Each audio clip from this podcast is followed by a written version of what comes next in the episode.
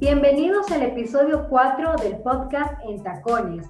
Hoy tenemos un programa súper especial con un temazo, la nutrición emocional. Y te presentamos a Verónica de Aguirre, experta en manejo de emociones, mentor coach y PNL trainer, quien hablará desde su experiencia y te enseñará cómo nutrir tus emociones y mejorar tu relación con tu familia y tu pareja para que juntos lleguen al siguiente nivel. Bienvenida Berito, realmente para mí es un honor compartir esta conversación con usted y poder transmitirles a todas las personas que escuchan este podcast muchos conocimientos que les van a servir muchísimo para que nutran esa parte emocional y como siempre digo, para que vivan libres y felices. Hola, buenos y bendecidos días, Estefanía. Gracias de corazón por construir este espacio virtual y hacer que los podcasts de Entacones cumplan con los objetivos más elevados en redes sociales. Informar, entretener y educar.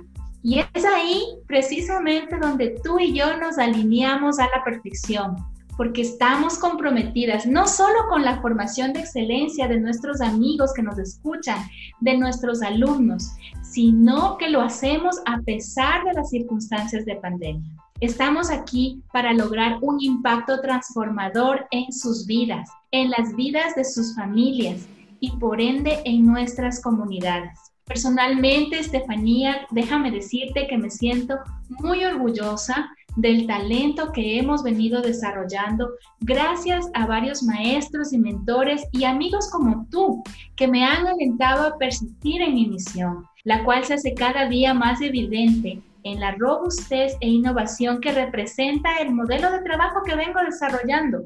Y por eso, hoy aquí en Tacones vamos a poner toda nuestra creatividad y experiencia al servicio de nuestra sociedad. Yo puedo decir con toda objetividad y con toda sinceridad que Berito es una gran mentor coach. Siempre ella ha estado cuando yo he necesitado alguna guía, alguna asesoría, alguna luz que me permita seguir construyendo el camino de mi vida y como lo compartimos siempre, el disfrutar de ese proceso que tenemos cada una de nosotros en esta vida y se las recomiendo. Por eso le voy a hacer una pregunta.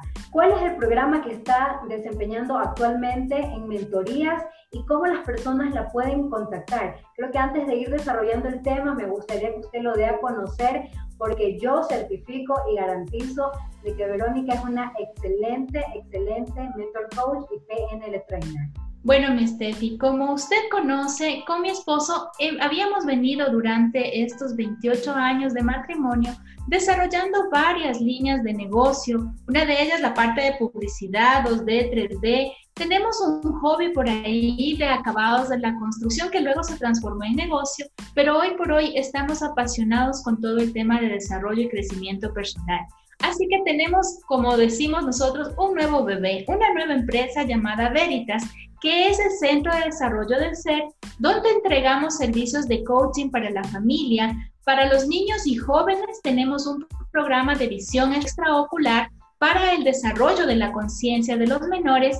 También damos asesoría especialmente en negocios familiares y a través de desarrollar alianzas estratégicas, por ejemplo, con la Fundación Vida Sana, donde estoy como coordinadora para Quito, entregamos servicios y formación en terapias complementarias. Actualmente también hemos hecho una alianza estratégica para dar formación continua a empresarios y pymes a través de Iguaya Corp.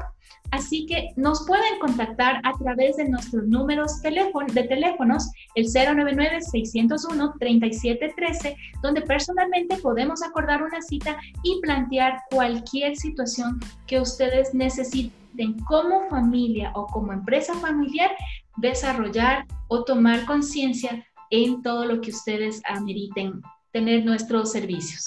Me parece espectacular y desde ya es un éxito porque ustedes son personas con la formación humanística, con la formación en todos los conocimientos que tienen que ver para brindar estas asesorías y lo vuelvo a repetir, yo lo certifico porque he sido una de las personas que me he ayudado con los consejos, con las mentorías de Verónica y eso, me, como, como siempre repito, me mantienen firme en mis tacones.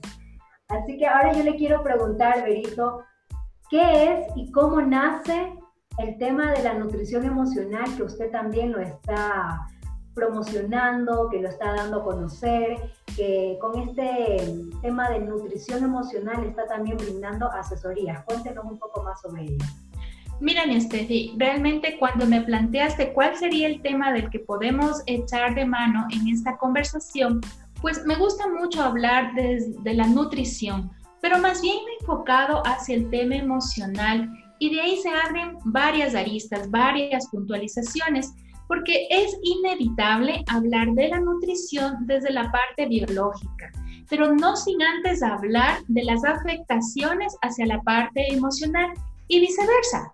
Entonces, como para contextualizar un poquito, podríamos decir que es necesario entender por qué y de dónde vienen muchos de nuestras conductas y comportamientos, no solamente por lo que ingresa a nuestro cuerpo como alimento, sino también de todas aquellas cosas, situaciones y formas, contactos y relaciones que tenemos de nuestro entorno. Todo eso va a constituir nuestra nutrición y a partir de eso vamos a ser eh, las personas que somos. Vamos a responder en la medida con nuestras conductas, con nuestras actitudes.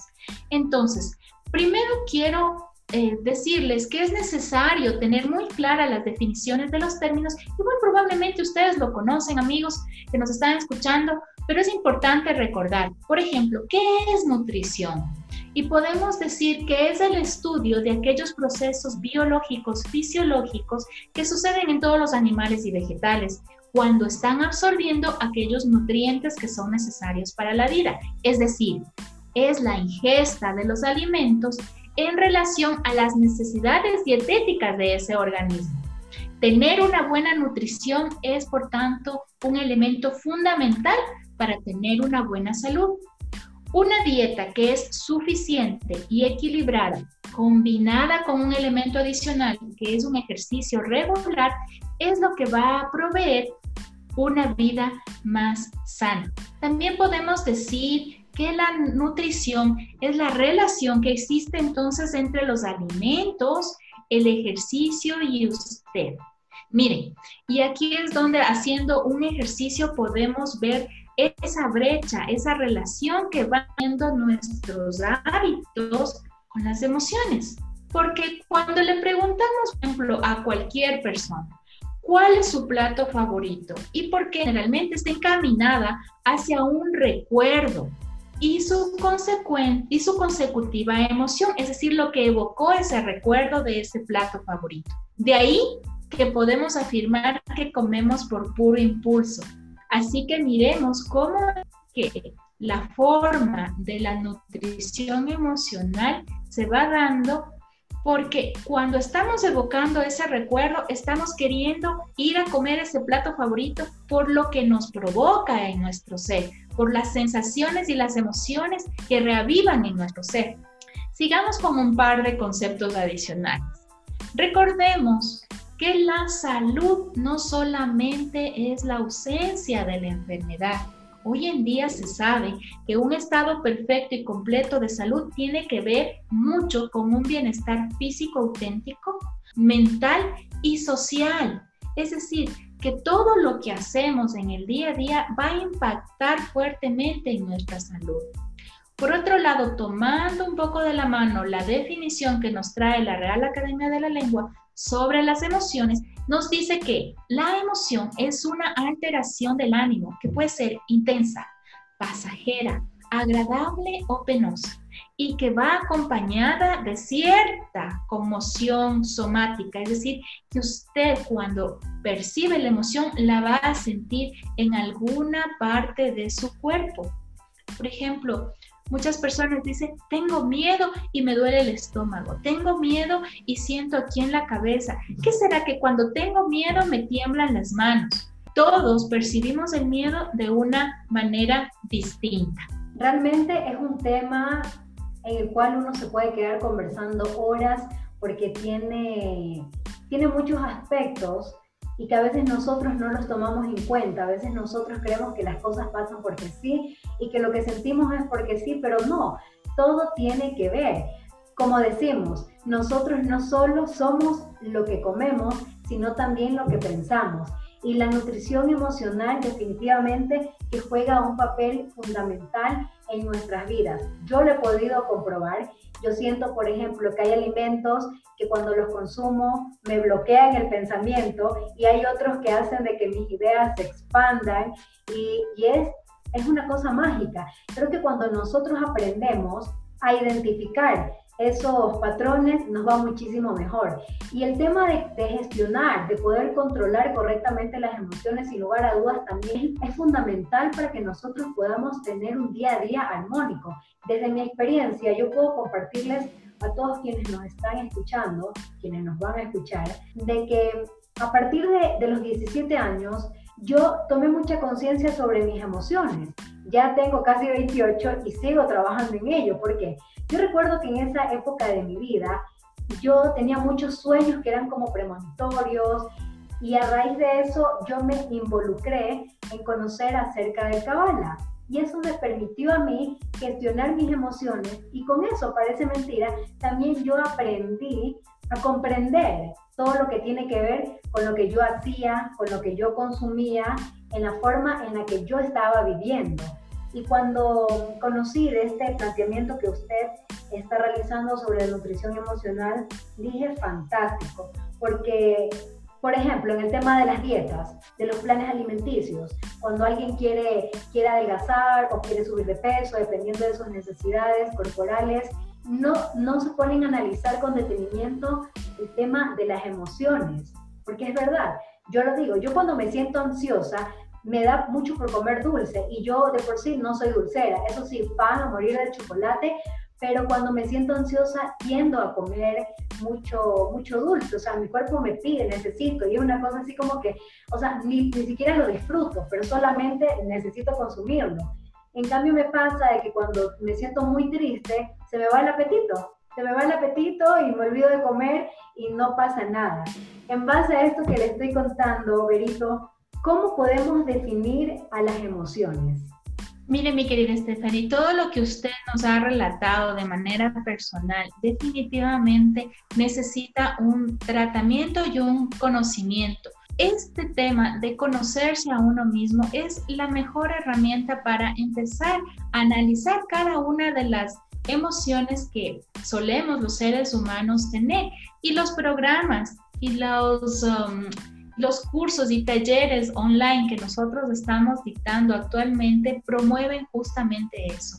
A propósito de que ahora disponemos de un poco más de tiempo, es para ocuparnos de tener esa conciencia y ese autoconocimiento. Así que hemos lanzado algunos talleres de eh, liderazgo autoconsciente, en donde abordamos este tema de nutrición emocional y vamos a ver, respondiendo a su pregunta de cuáles y cuántas son las emociones, ahí en estos talleres abordamos este tema.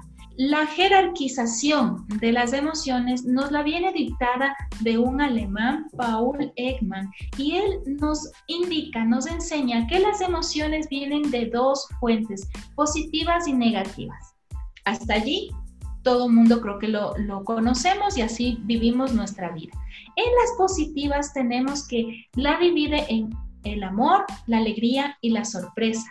Las negativas, en cambio, van por la ira, por la tristeza y por el miedo.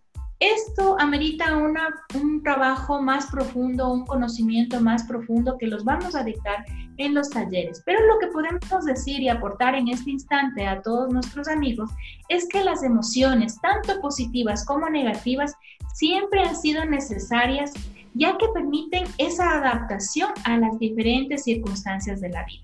Estas, al ser negativas, al ser positivas, perdón, como la alegría, como la sorpresa, el amor, o negativas, como el miedo, la tristeza, la ansiedad que ahora tanta gente está viviendo, y aun cuando estas últimas sean o son muy intensas, se prolongan. Cuando estas están prolongadas en el tiempo pueden afectar definitivamente, impactan nuestra salud, haciéndonos más vulnerables a las enfermedades porque en realidad lo que nos afecta no son las emociones en sí mismas, sino cómo las enfrentamos. Es el tiempo en el que te quedas en esa emoción, el periodo y cómo estás bajando con esa emoción, cómo gestionas esa emoción, lo que realmente está provocando esas crisis emocionales. Ahora voy a hacer un paréntesis porque a propósito de lo que se ha mencionado sobre el tema de los alimentos y las emociones, hay un, un libro que es importante recomendar también porque en las fuentes siempre también nos ayudan a que nosotros podamos comparar, contrastar diversas situaciones y poder enmarcarlas en nuestra realidad. Este libro se llama Comiéndome mis emociones, cómo te relacionas a través de tu peso, de Adriana Esteva. Y sobre el tema de cómo te relacionas con tu, con tu peso, eso es algo que, por ejemplo, yo en este último trimestre lo he escuchado varias veces. Lo he escuchado desde el punto de vista de médicos y médicas de nutrición que lo han, que lo han tratado como de una manera superficial, pero hay que volver a insistir en que cuando tú ya lo trabajas desde una parte de tu inconsciente, obviamente todo se potencia, puedes identificar mejor las cosas y no solo saber de como que de una manera general, ay, de pronto, como yo lo estoy diciendo, yo como tal cosa por ansiedad o dejo de comer otra por tristeza, sino que ya puedes identificar a profundidad y lo puedes sanar, lo puedes ir mejorando y eso es lo que va a hacer de que tú te sientas mejor. Y por eso me parece fantástico que usted esté tratando este tema con todo el conocimiento, con todo el análisis. Y bueno, en el podcast no van a poder verla a Berito, solo la van a poder escuchar. Pero déjenme decirles que ella pone en práctica todo lo que nos enseña y por eso se la ve radiante. Es una mujer que luce fantástica, con una sonrisa que a todos nos contagia de alegría. Yo siempre la he admirado desde el día uno y aquí voy a contar una anécdota. Cuando nosotros nos conocimos en una presentación, ella, ella lo dijo de una manera tan linda, mi nombre es Verónica Aguirre. Yo había cruzado un par de palabras con ella antes y en mi mente me quedé con, pero si ella es así, ¿por qué de Aguirre? O sea, si eso es del patriarcado, bueno, claro, y ahí salgo yo con, con, con mis temas de, feminismo. Entonces me, me, gustó tanto y terminé de hacer un clic con ella total porque luego en privado yo le, yo le pregunto, ¿no? Y yo le planteo también el por qué yo no estoy de acuerdo en, en usar el de y ella me escuchó con tanto respeto, con tanta empatía y me supo decir su, su razón del por qué de la misma forma y creo que fue, fue tan lindo porque de, de eso creo que ambas aprendimos un poquito de todo. Y yo le terminé diciendo, bueno, a usted será la única persona que yo le vea con buenos ojos el que utilice el de Aguirre. Pero eso, ¿por qué les cuento esta anécdota? Porque eso habla de la calidad de persona que ella es, de su nivel espiritual, porque podemos tener opiniones diversas, podemos tener visiones distintas del mundo, pero qué bonito es cuando hay un respeto, pero no un respeto de título, sino un respeto que se siente y cuando a pesar de todas esas diferencias nosotros podemos también caminar de la mano en un mismo camino. Creo que es eso que, que siempre rescato y el por qué Averito es la persona que siempre la tengo en mi mente cuando yo necesito, necesito nutrirme de algo, cuando necesito una luz, cuando necesito de, una asesoría, de algo, ella está ahí. La, considero que ella es la única y mi principal en físico, ¿no? Porque la conozco, porque hemos tenido contacto personal, eh, mentora, y eso a mí me, me hace sentir muy bien y por eso ha sido importante también tenerla en este podcast y bueno, vamos a seguir desarrollándolo porque hay muchas cosas que hablar y yo sé que las personas que nos están escuchando están así súper interesadas, están súper contentas de todo lo que están escuchando. Ahora yo, yo quisiera plantearle lo siguiente. ¿Qué sucede cuando no somos capaces de enfrentar adecuadamente nuestras emociones? Mire, mi querida Steffi, definitivamente recuerdo muy bien esa anécdota y quiero tomar de la mano esa situación. ¿Qué, qué nos sucedió en ese instante? Tú te impactaste, ¿no? ¿Verdad? Tú, tú realmente estabas muy extrañada de ver de pronto una estampa y de pronto que yo suelte como una mujer empoderada el de Aguirre. Sin embargo, ahí estuvo justamente tu capacidad de adecuar esa información nueva que te estaba entrando a tu ser y que se contraponía con, con tus creencias y sin embargo, en esa forma de comunicarnos, porque aquí está la base de todo, de saber aceptar lo que está viniendo nuevo, procesarlo y adaptarlo con lo que tú has dicho, con ese mayor respeto.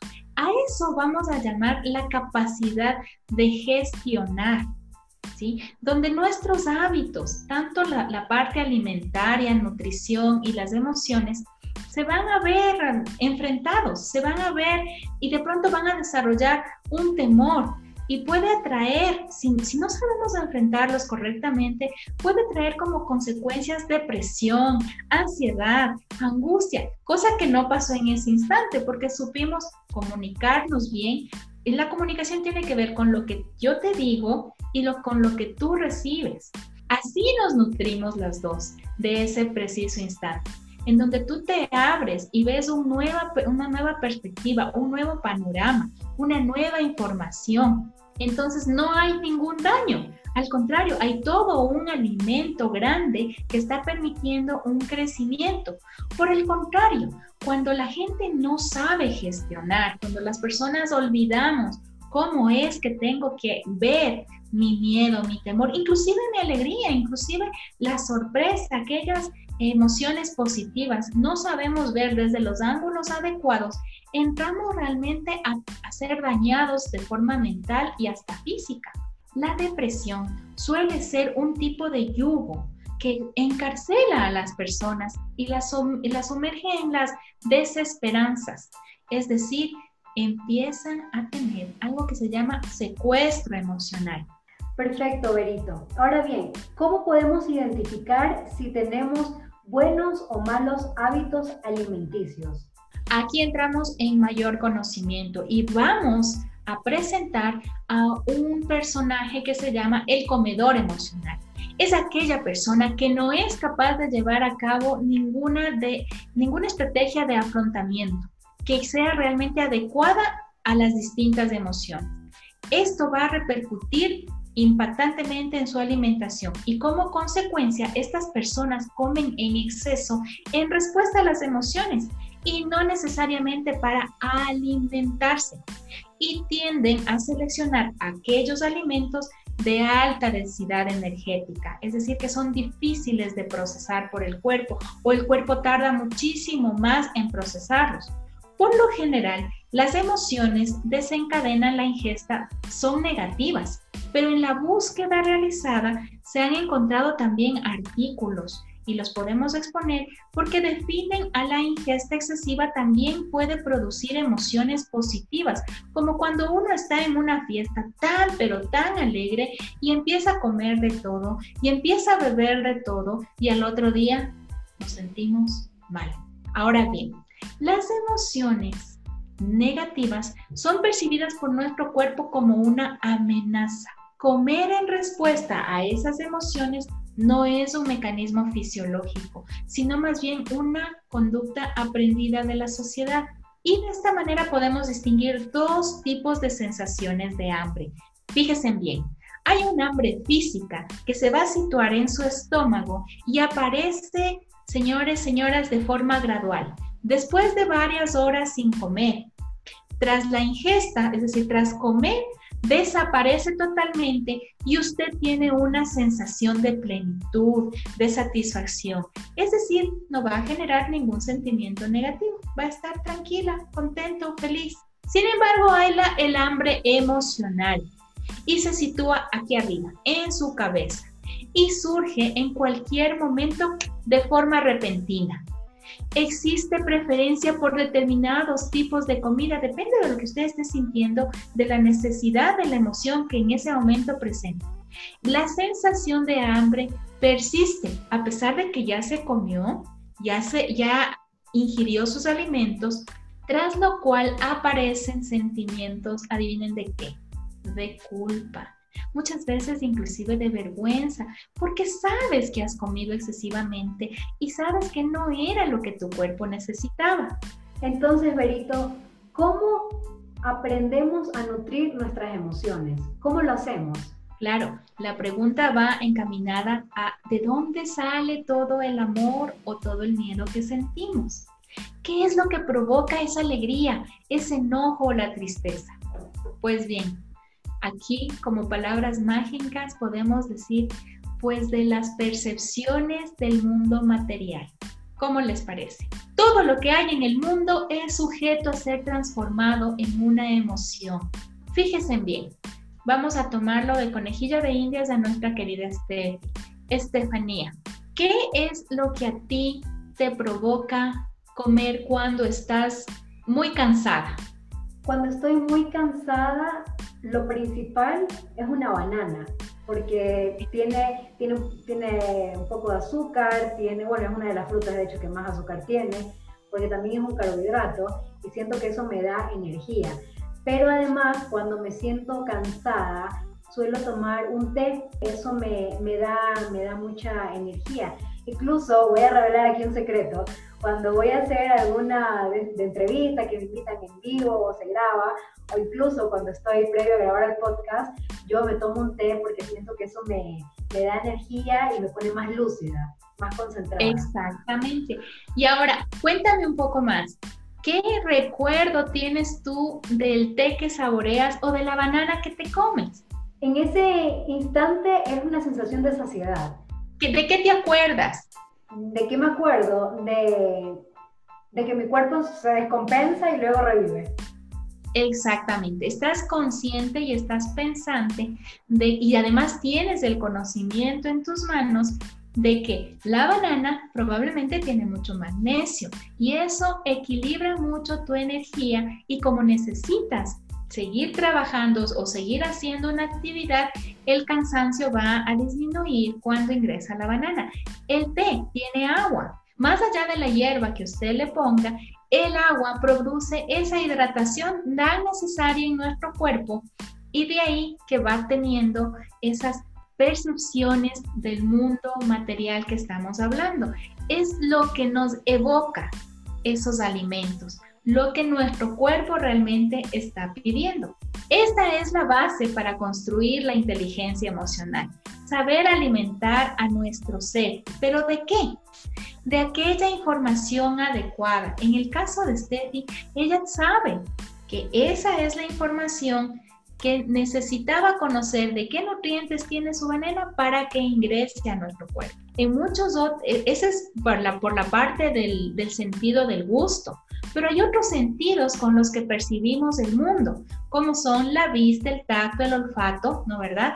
Y hay otro tipo de información que nuestro cuerpo necesita, como es, por ejemplo, la música adecuada, los programas de televisión adecuados, el entorno de redes sociales, el entorno familiar, porque del alimento, hablemos ya no solamente de información, sino que transformémoslo esa, esa, ese contexto, esa definición hacia qué es el alimento que ingresa a nuestros sentidos, de eso que está ingresando va a estar construida nuestra emocionalidad.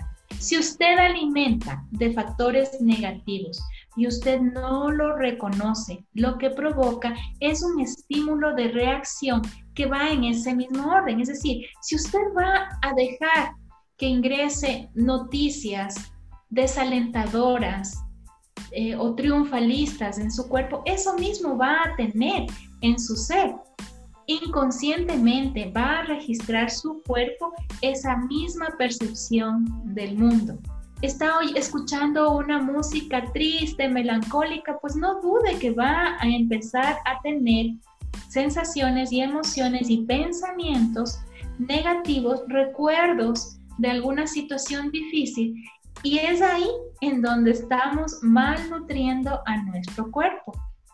No se extraña entonces que ha pasado todo este tiempo de pandemia tan mal, a pesar de que no estén enfermos, señores sino por todo el entorno, porque no hay duda que esta es la época en donde se ha visto una enfermedad tan publicitada.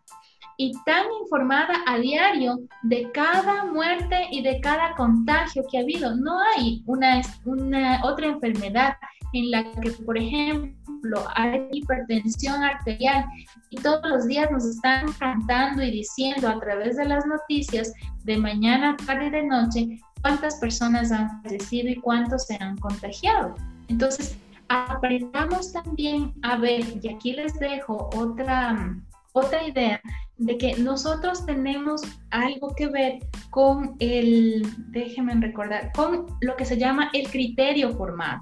Si nosotros a los niños, por ejemplo, no estamos permitiendo que escuchen cierto tipo de música, que vean cierto tipo de programas, es porque aún no tienen un criterio formado. De igual manera, los seres adultos, los seres humanos adultos, necesitamos volver a rever esos conceptos de criterio formado, porque si no tengo un criterio bien establecido, ¿para qué estoy tentándome de ver o de escuchar o de saber cosas que ya sé que me provocan todas esas emociones negativas? Exacto, y además todo eso nos va generando muchos anclajes. Yo digo, yo cuando me siento muy, muy, muy feliz, me doy la oportunidad de si quiero escuchar o si se reproduce alguna canción de estas con algunas letras medias melancólicas y no pasa nada. Y cuando estoy en un estado de ánimo de pronto no tan en mi 100%, pues tiene que estar la música más alegre, porque eso me impulsa. De hecho, digo, no consigo la vida sin música. Incluso cuando estoy haciendo algo y hay mucho silencio, digo, no, no, no, necesito, necesito escuchar algo que me acompañe, que me motive. Y creo que identificar eso es bonito porque nos hace a nosotros darnos cuenta también de nuestras diversas posibilidades. Voy a hacer otro paréntesis porque cuando anuncié esta conversación para el episodio 4, en mi cuenta de Instagram, arroba Estefanía dejé una cajita de preguntas para que mis seguidores pudiesen plantear algunas dudas respecto de este tema. Hubieron un par de preguntas, pero ya creo que en lo que usted ha ido desarrollando se han, se han estado contestando. Sin embargo, quisiera comenzar por una que la hice al inicio, pero esta vez de una forma breve. Si usted, Berito, nos pudiese decir cómo poder definir a la nutrición emocional. La nutrición emocional es todas aquellas cosas que permitimos ingresar a nuestro cuerpo a través de nuestros sentidos y que se empiezan a formar pensamientos, luego emociones, luego sensaciones y crean una respuesta transformada en una actitud o una conducta personal. Perfecto. Aquí también tengo otra, otra pregunta que la leí algunas veces y dice así. ¿Cuál sería el primer paso para saber que no debes fallar al empezar a nutrir tus emociones? En primer lugar, tener una formación de autoconocimiento. Quiero decir con esto, saber con precisión quién eres, qué te gusta, cómo te gusta, dónde te gusta, con quién te gusta y del mismo modo qué no te gusta, qué no quieres, cómo no te gusta, ¿sí? Y que todo eso seamos capaces de decirnos a nosotros mismos y ser suficientemente valientes, de aceptar nuestras vulnerabilidades y ser suficientemente sabios para comunicarlos a los demás y que provoquemos esa empatía y esa sinergia en la comunicación respetuosa para que el otro haya entendido a la perfección tus preferencias y sea capaz de respetar.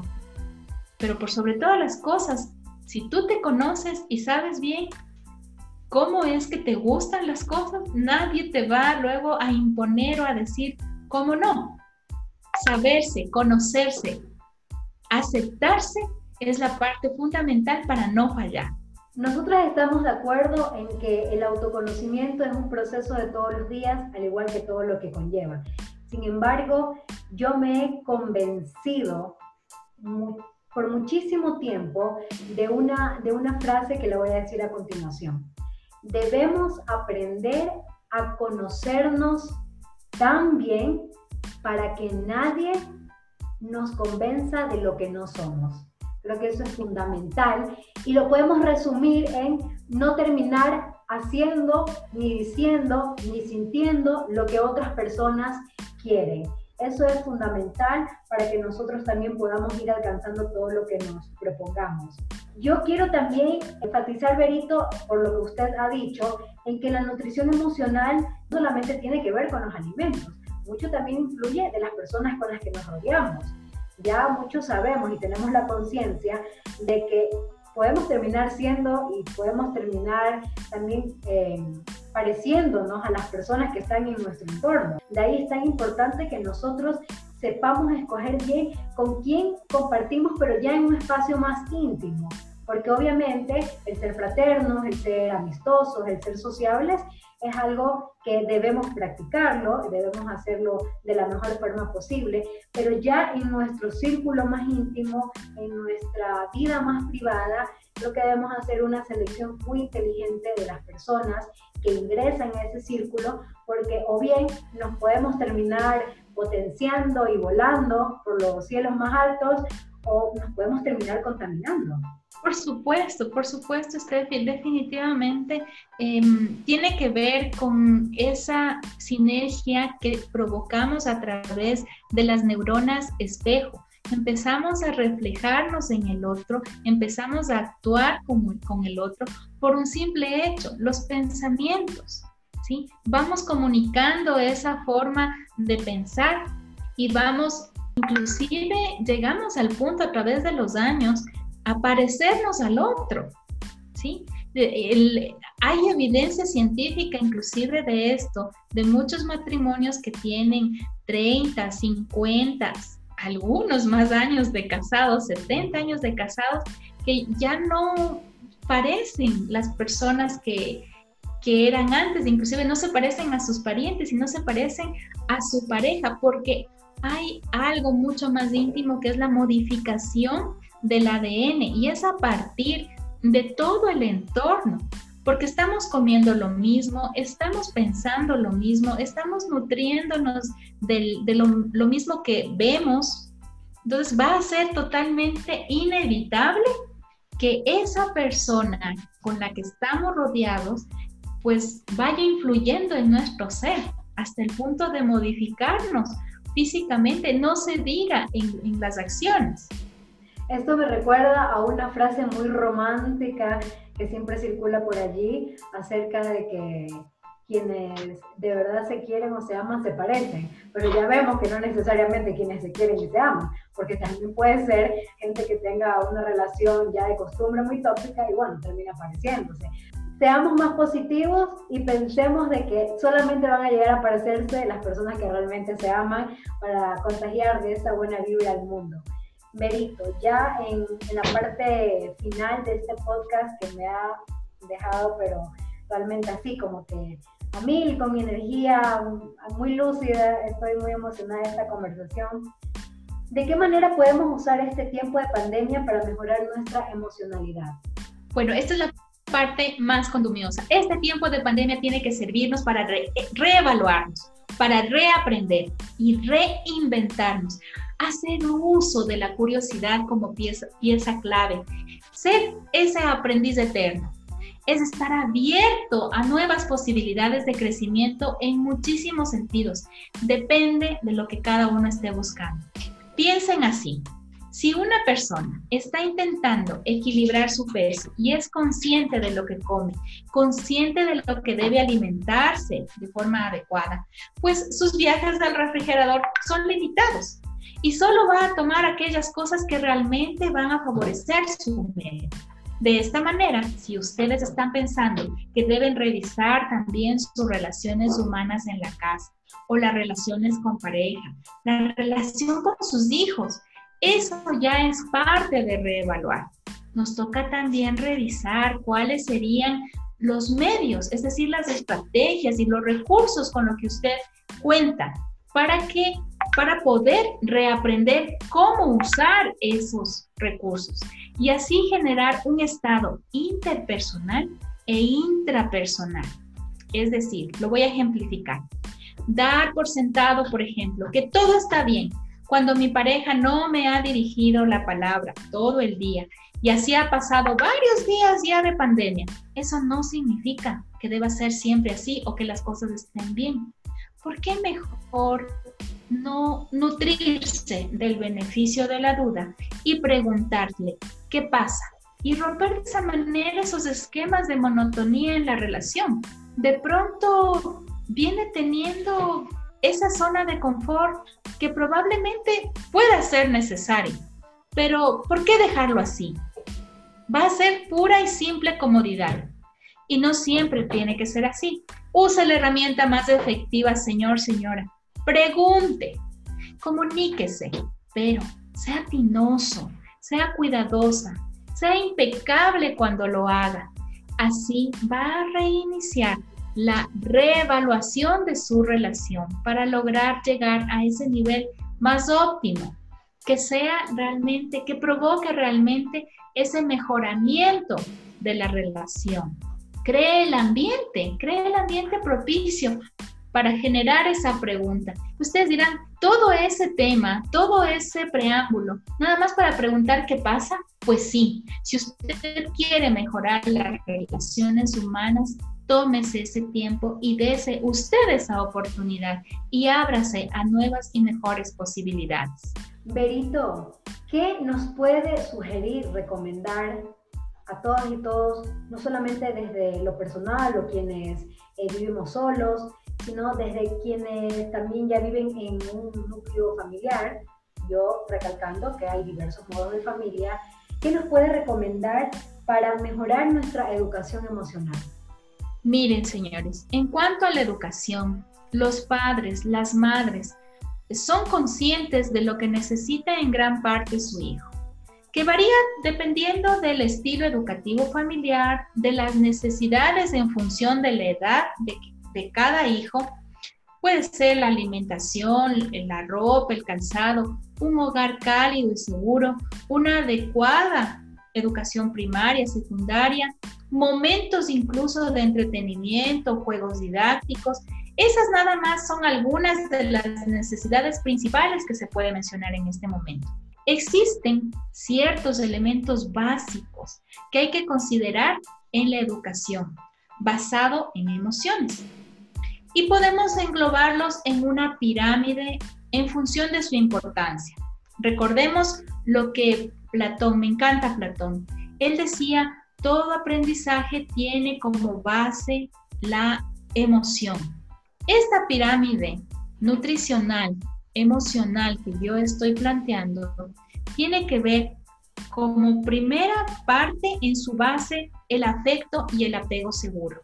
Enseguida encima está la tolerancia a la frustración. Es importante que enseñemos esto. Y un tercer piso es establecer límites.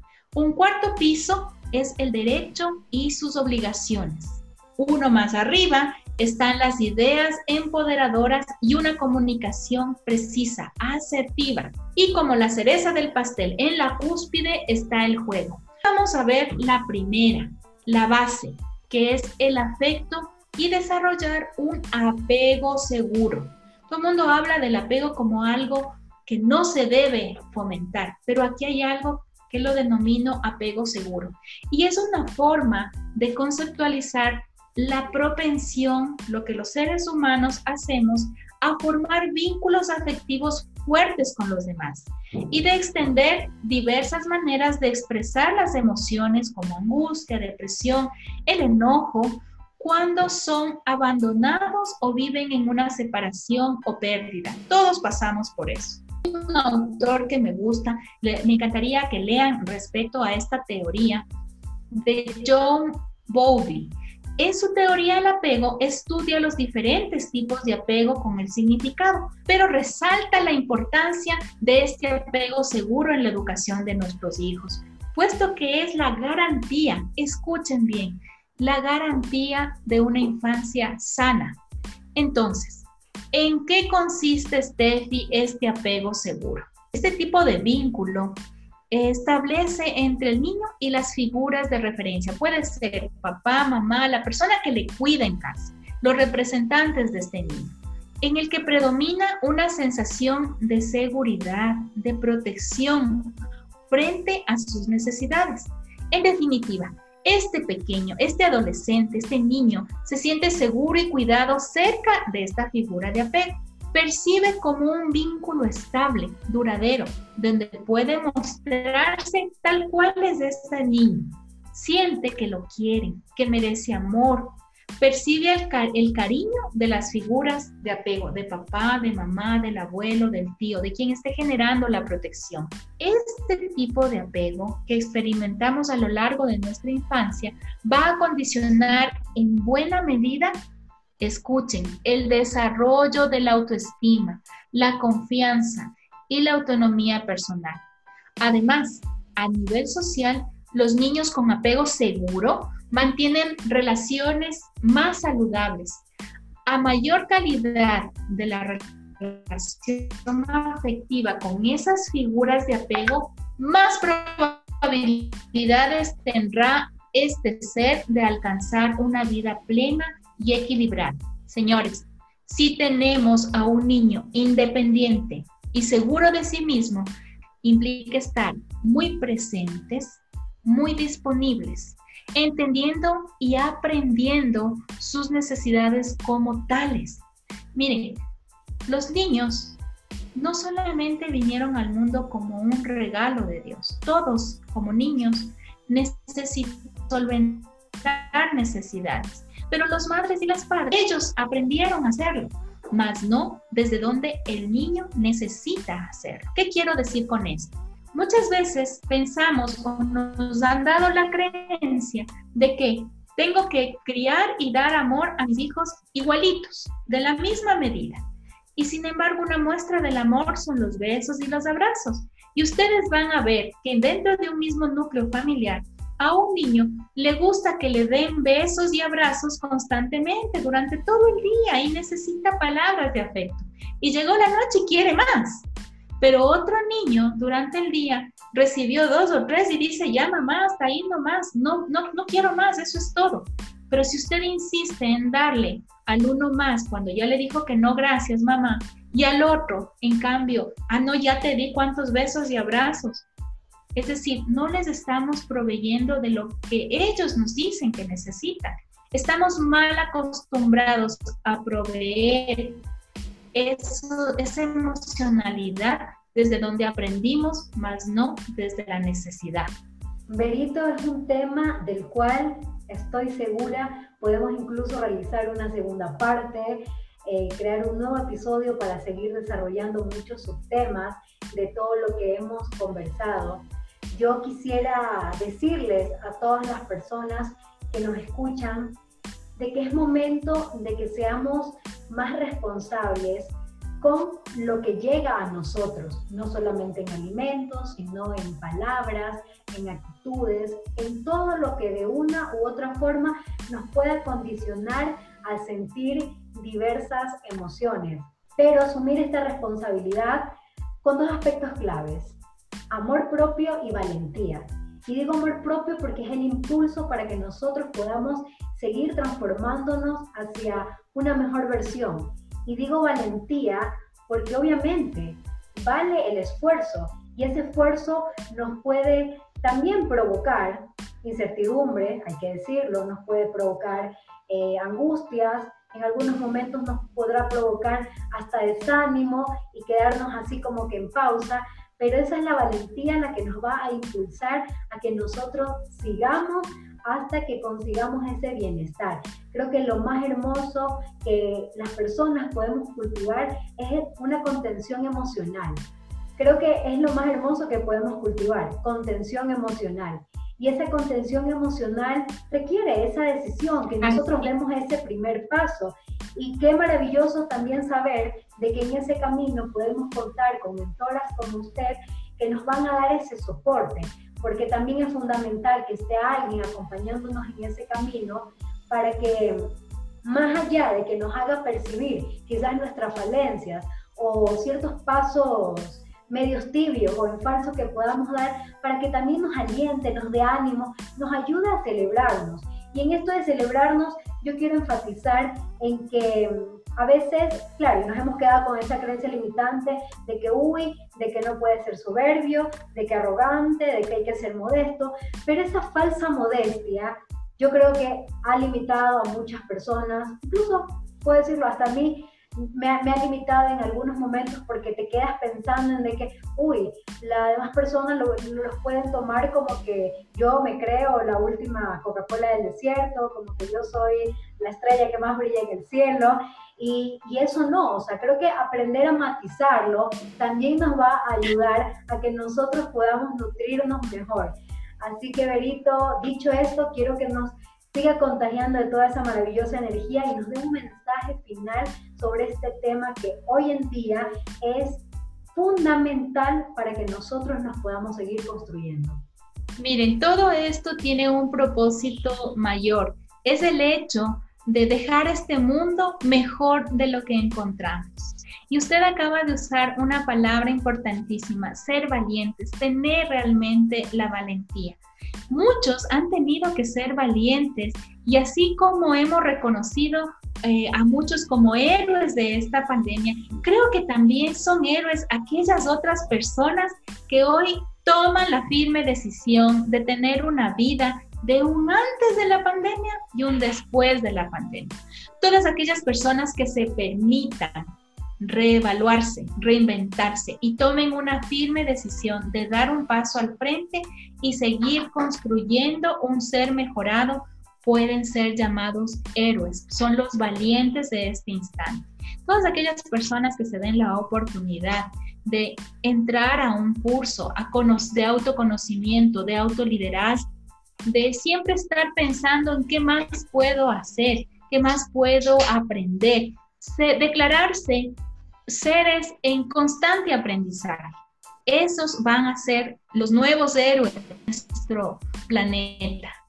Hablar de nutrición emocional es también nutritiva, una en la que alimentamos todo nuestro ser, no solo con alimentos que nutren nuestro cuerpo, sino también donde observamos bien qué es lo que dejamos entrar a través de nuestros sentidos y cuáles son nuestras posturas o nuestras actitudes hacia el mundo, es decir, cómo estamos aportando al mundo. Llámese mundo desde, las desde nuestro primer círculo, las personas inmediatas, nuestro prójimo.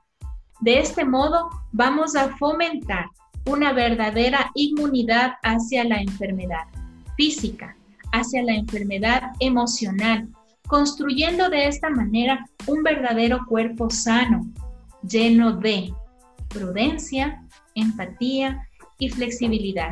Señores, aquí les invito a tomar en cuenta esta conversación para que a través de su propia experiencia estas palabras sean de aliento y lo sostengan y puedan vivir así sin temor y llenos de valentía.